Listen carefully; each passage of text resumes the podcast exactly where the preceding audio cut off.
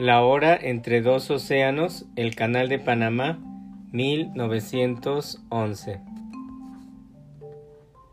Es una lucha ya milenaria la que se libra por la estrecha franja de tierra allí en Panamá, ese delgado haz de fibras nerviosas que conecta América del Norte y América del Sur.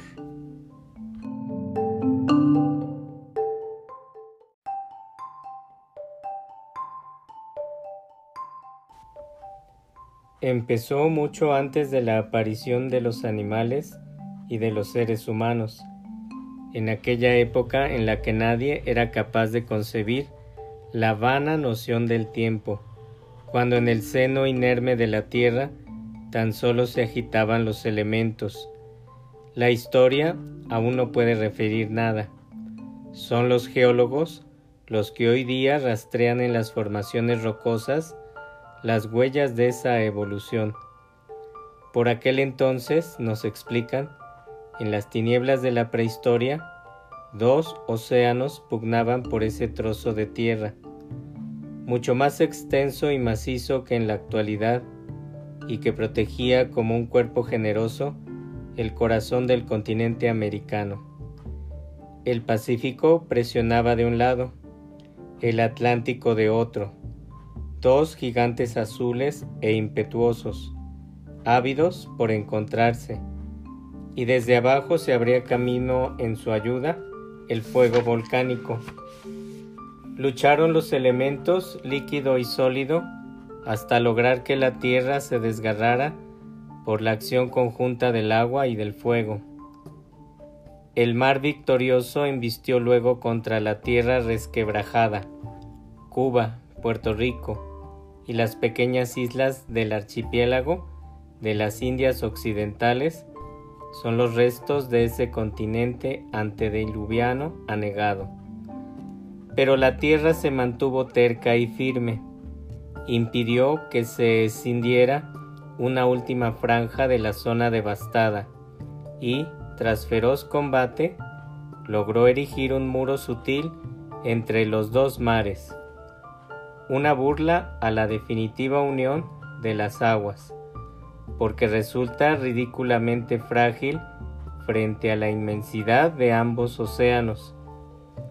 El viento, el más ligero soplo de brisa, puede pasar de un mar a otro. Casi se percibe el rumor de sus olas, como en un juego de preguntas y respuestas. Las gaviotas se posan ora en las playas del Pacífico, ora en las del Atlántico y desde un alto sano del Istmo de Panamá se puede disfrutar de un espectáculo único en el mundo, abarcar dos océanos de una mirada. Esta delgada franja entre dos mares bravíos semeja una temblorosa hoja de papel extremadamente fácil de perforar, pero en vano baten desde hace siglos las tempestuosas olas contra ella. La tierra se ha mantenido terca y firme, y le cierra el paso con su barrera de piedra, a pesar de haber sufrido crueles mutilaciones, ha salido vencedora de esta lucha de elementos.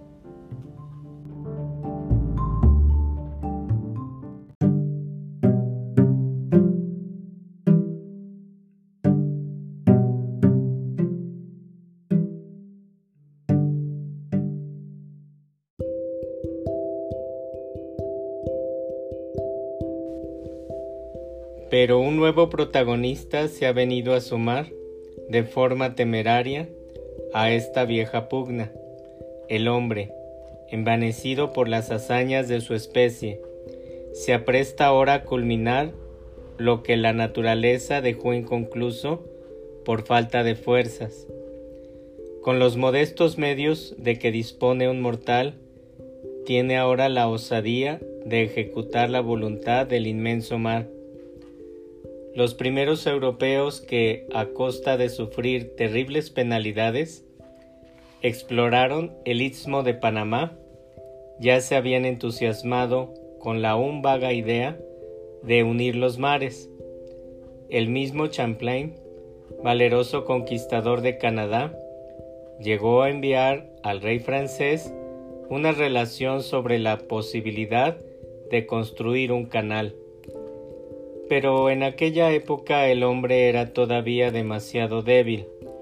Tan solo se podía servir de sus manos desnudas. Tan solo contaba con lo que le había regalado la naturaleza, el vigor de sus brazos, la voluntad y el arrojo. Era suficientemente fuerte para someter a hombres más débiles, para conquistar, como si se tratara de un juego, los imperios de México, de Perú, las selvas del Amazonas, para sojuzgar el continente entero, pero ante la naturaleza seguía siendo impotente. Tenía aún que doblegarse a su voluntad. Hubieron de transcurrir siglos antes de que el hombre se atreviera a hacer realidad su sueño, antes de que decidiera recurrir a la fuerza para dominar a la que se le resistía.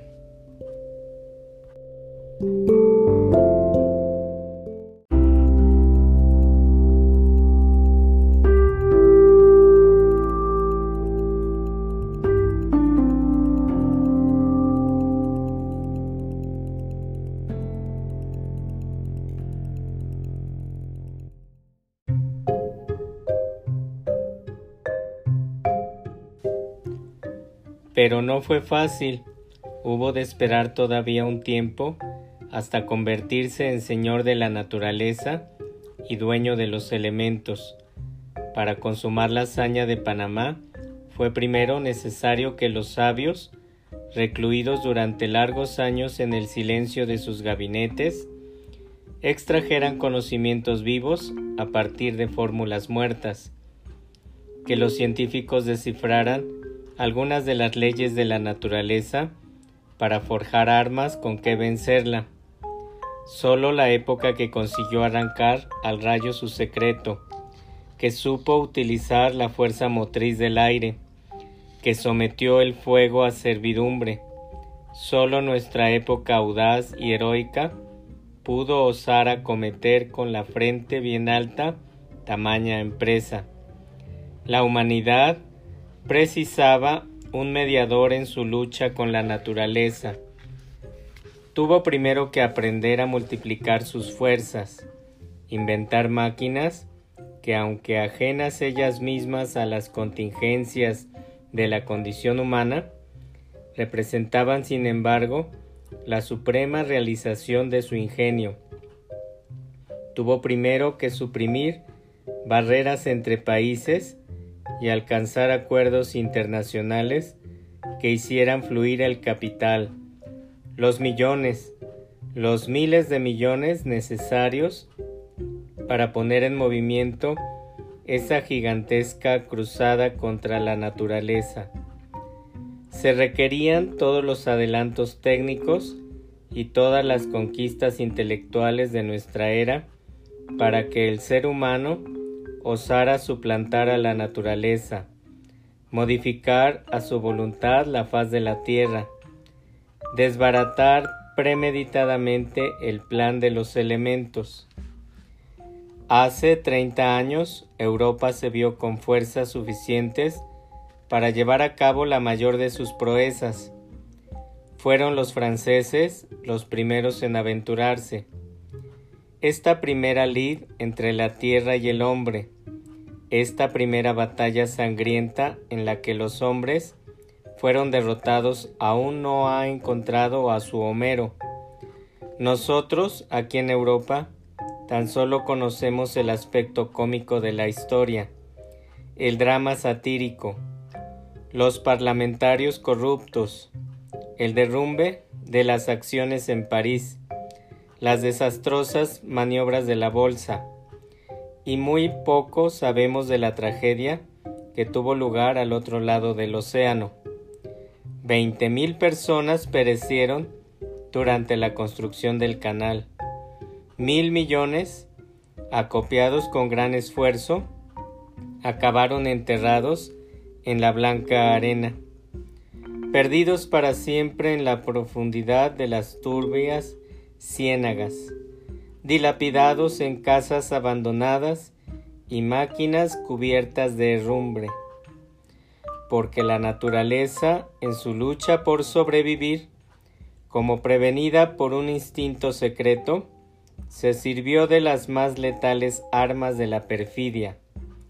Acérrima en su defensa, no sólo había alzado entre los dos océanos una cadena de montañas que debía ser excavada centímetro a centímetro, palada tras palada, sino que concentró allí todos los peligros del trópico, como en un carcaj que contiene prestas a volar las flechas venenosas de la muerte. De las tierras bajas suben las miasmas hediondas de la fiebre. Por todas partes zumban esos peligrosísimos mosquitos que llevan la muerte en sus alas. De forma imperceptible pero inexorable, inyectan en la sangre de los cuerpos debilitados por el calor la pócima venenosa que se cuece en la oscuridad de los senegales. Los obreros acabaron por huir. Los ingenieros desfallecían y llegó un día en que las máquinas jadeantes, a las que no afectaban ni las enfermedades ni el implacable fuego del sol, quedaron esparcidas como cadáveres en medio de un campo de batalla la catástrofe de Panamá, el malogrado canal, supuso la derrota más funesta de la humanidad en tiempos recientes. Durante diez años la naturaleza impuso su ley. Los hombres, presa del terror, desertaron del mortífero escenario bélico, y desde entonces la insaciable maleza ha ido devorando las máquinas abandonadas. Todavía hoy se las puede ver al borde del camino, montecitos verdes cubiertos de yedras y matorrales. Y es que los largos brazos de la vegetación tropical acaban abarcándolo todo. Las casas quedaron deshabitadas, se cegaron los pozos, y allá a lo lejos, en Europa, Miles de infortunados tuvieron que asumir la factura de la temeridad de unos empresarios irreflexivos. La naturaleza, humillada cientos de veces por el ser humano, exhibió allí por última vez todo el alcance de su poder.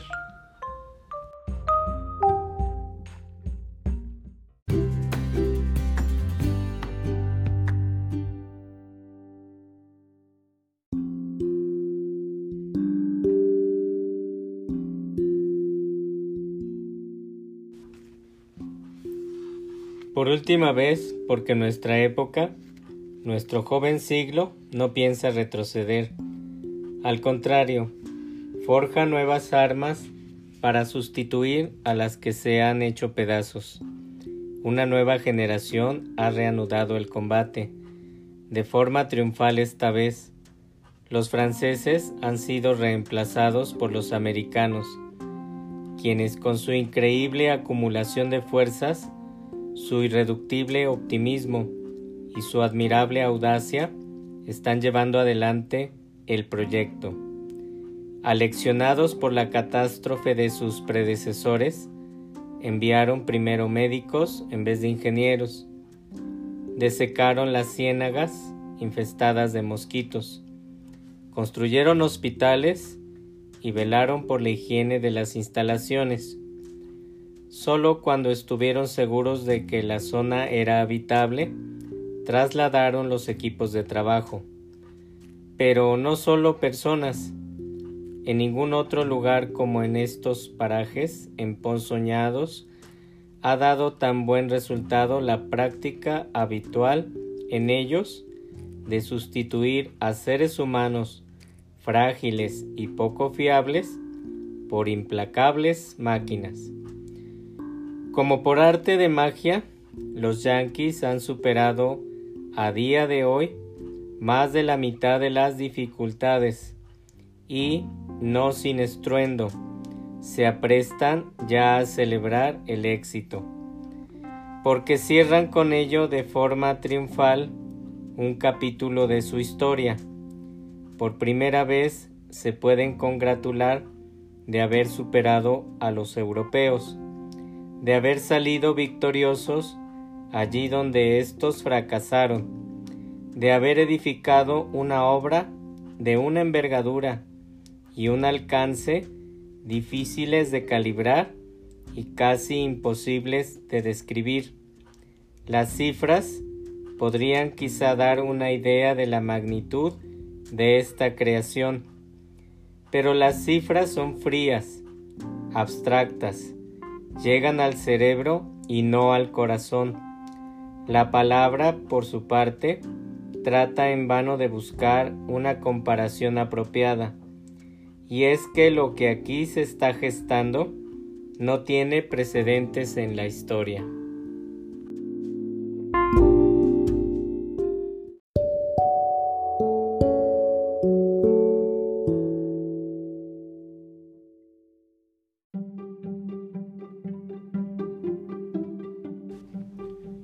Resulta vano equiparar a esta empresa la del canal de Suez.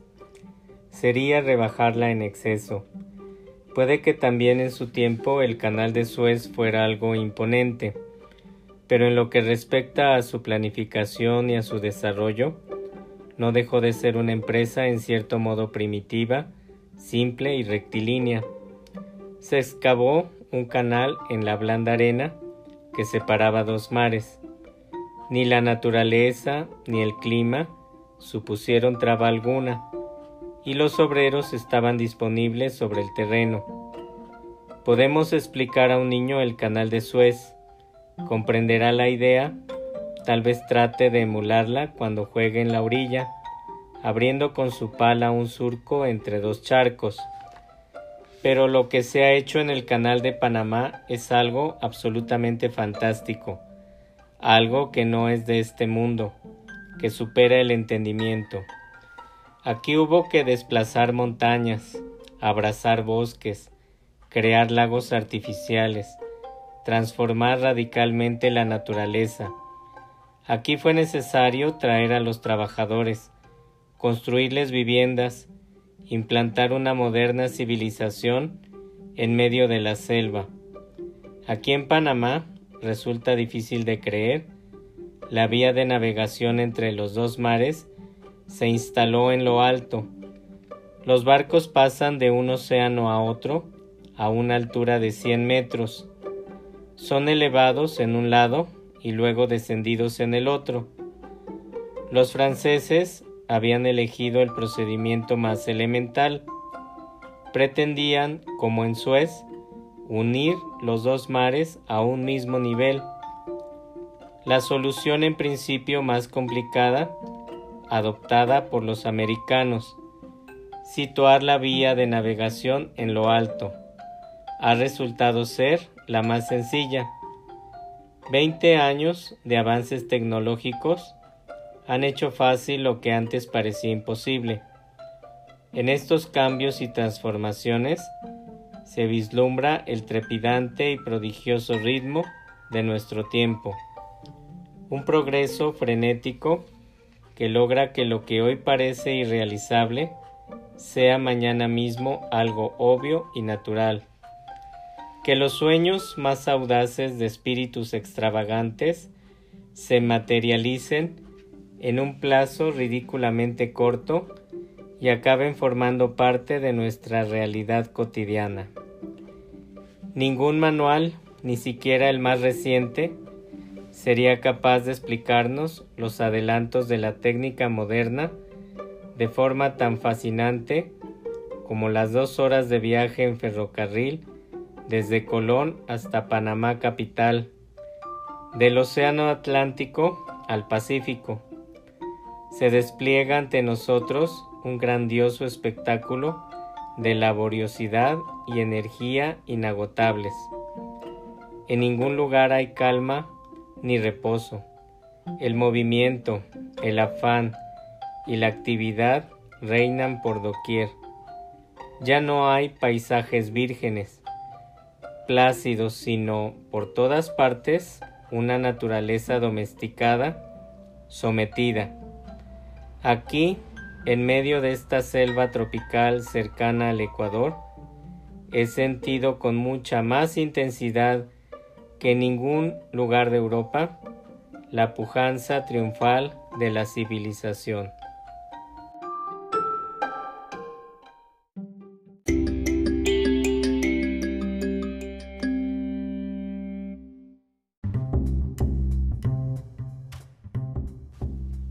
Colón, el punto de partida del Canal de Panamá, es una pequeña ciudad tropical de filibusteros, una luminosa mancha solar en un verde marco de palmeras. El calor quema de manera infernal. A dos callejuelas del mar, cuando la brisa ligera y suave deja ya de refrescar las mejillas, uno siente acercarse unas vibrantes ondas abrasadoras. El tórrido sol hace que las paredes brillen como acero incandescente. Este país parece una inmensa caldera en ebullición, una caldera cuyos bordes se extienden hasta el horizonte. De los valles y bosques suben humaredas azulinas que se desvanecen como fantasmas en la blanca luz. Allí es donde cuece la fiebre sus brebajes más dañinos. Y ahora entendemos de pronto por qué las casas de madera están aquí enteramente cubiertas por una malla metálica, como esas campanas que usan en el Tirol para protegerse de las moscas, porque cada ventana y cada puerta está provista de una fina red de alambre.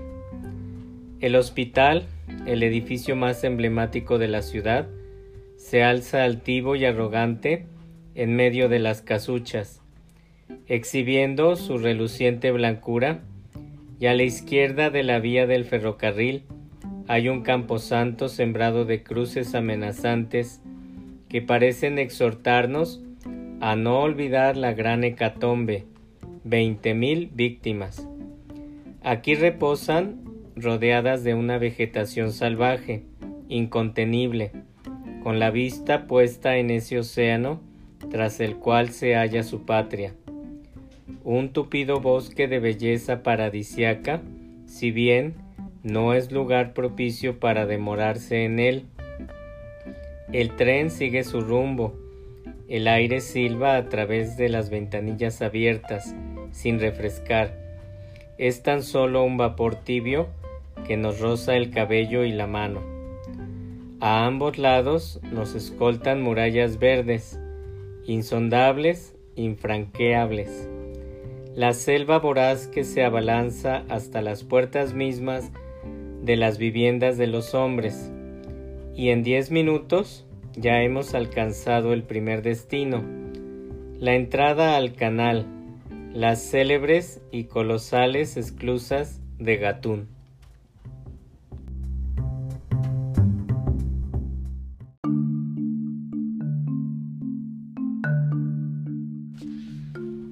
Las cifras no permiten hacerse una idea de su funcionamiento.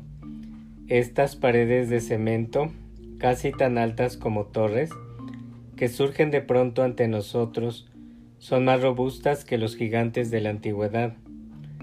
¿Acaso nos dice algo que en tres horas se elevan aquí cien metros sobre el nivel del mar buques de 30 a 50 mil toneladas? Hay que tener en cuenta que cada uno de estos modernos transatlánticos lleva a bordo entre 3.000 y 4.000 personas. Una ciudad entera con pequeñas fábricas, talleres, máquinas enormes, restaurantes, lugares de ocio, piscinas, biblioteca, jardines artificiales, orquestas, incluso un pequeño teatro. Ni siquiera somos capaces de concebir el peso de uno de estos barcos. Nosotros, que ya no nos asombramos al ver en el puerto a una grúa agarrar con sus tentáculos una locomotora y levantarla del suelo como si fuera un juguete. Uno ha de imaginar que todo esto, es decir, el equivalente a una ciudad de provincias alemana, se alza suavemente en las esclusas, como sobre la palma de la mano, a una altura de 100 metros, mientras los pasajeros toman tranquilamente el té o juegan al bridge, para luego, cinco horas después, ser depositado con la misma delicadeza en el otro océano, y la parte superior a la que son izados los barcos, por medio de la electricidad y la presión hidráulica, hoy todavía una inmensa superficie de jungla quemada. Se va a convertir pronto, gracias a unos conductos artificiales de agua, en un impresionante lago interior tan extenso como los del Salzkammersgut y por el que los transatlánticos podrían navegar durante una buena hora con el motor a toda máquina. Es ahora cuando comienza en realidad el canal, considerablemente acortado mediante la genial desnivelación. Al comienzo del llamado corte culebra, donde se detiene de nuevo el tren, nos espera la siguiente sorpresa. Los mapas señalan una gran elevación de terreno, una auténtica cordillera pero en vano la buscamos con la mirada. Han quitado de en medio la Sierra Culebra, la mitad los franceses, la otra mitad los americanos. Desaparecida como por arte de magia, sin dejar huella. ¿Dónde está? ¿Dónde está toda esa masa de tierra que ha tenido que ser retirada capa tras capa? ¿Dónde están sus restos? El ingeniero al que consultamos sonríe levemente y con cierto orgullo contenido nos pregunta a su vez si no hemos visto el dique que hay junto a las esclusas de Gatún o los terraplenes a lo largo de la vía férrea. Ahí está ahora la sierra, una barrera artificial contra el mar la misma sierra que antes obstaculizaba la construcción del canal.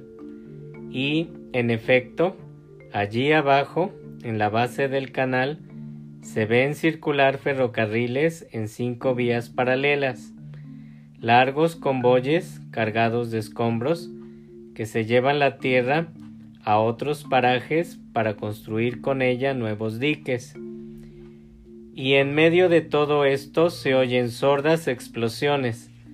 La dinamita arranca a cada instante nuevos trozos de roca de los flancos de la sierra. El lecho del canal tiene ya una profundidad que da vértigo.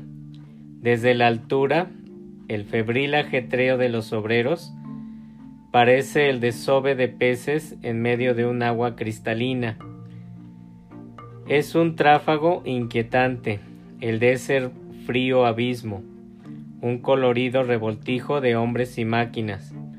Uno lo mira como hipnotizado, pero el ingeniero vuelve a sonreír. Tenemos que rebajar el fondo otros cuarenta pies. No tardaremos mucho. Y en efecto, no nos cabe duda alguna de ello, cuando vemos las enormes palas de las excavadoras descuajar de un solo golpe cargas enteras de escombros y depositarlas luego, casi con delicadeza, en los vagones descubiertos que, al son estridente y jubiloso de sus sirenas de vapor, se apresuran a llevarla a otro lugar para cinco minutos después regresar con el estómago vacío y las insaciables fauces abiertas. Las personas a su alrededor parecen diminutas, se hallan a tal profundidad que apenas se distinguen sus afanosos movimientos. Tan solo alguna vez salta un destello, cuando un rayo de sol se cruza con el acero bruñido de una pala. Su actividad es invisible, resulta un misterio para el observador.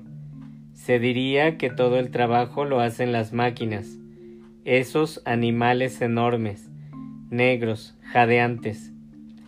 Y tampoco sería fácil concebir que los hombres, ellos solos, fueran capaces de llevar a cabo acciones tan inverosímiles, unir océanos, mover montañas, convertir tierras en lagos, tender una vía fluvial a lo largo de una cordillera, hazañas de dimensiones bíblicas y a cuya entusiasta gestación tenemos ahora el privilegio de asistir.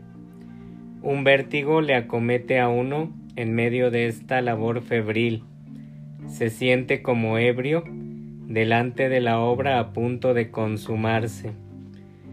Recuerdo que mientras subía y bajaba por los montículos de tierra bajo un sol de justicia, fascinado con lo que veía, de pura emoción, olvidé el calor infernal, dejé de sentir los rayos que abrazaban mi piel y no fui tampoco consciente de mi fatiga hasta que llegamos a Panamá, al inmenso Océano Pacífico, con el espejismo de Japón más allá de sus plácidas olas.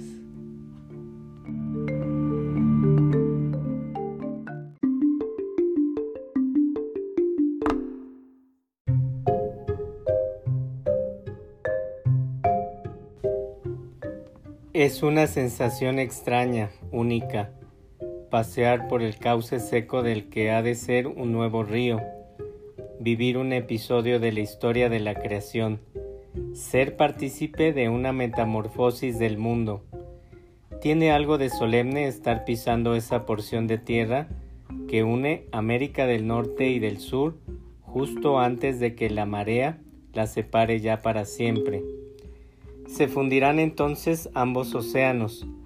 La tierra se estrechará aún más para poder satisfacer nuestra ansiedad reducirá sus dimensiones para complacer la noble embriaguez de la celeridad que colma nuestro siglo.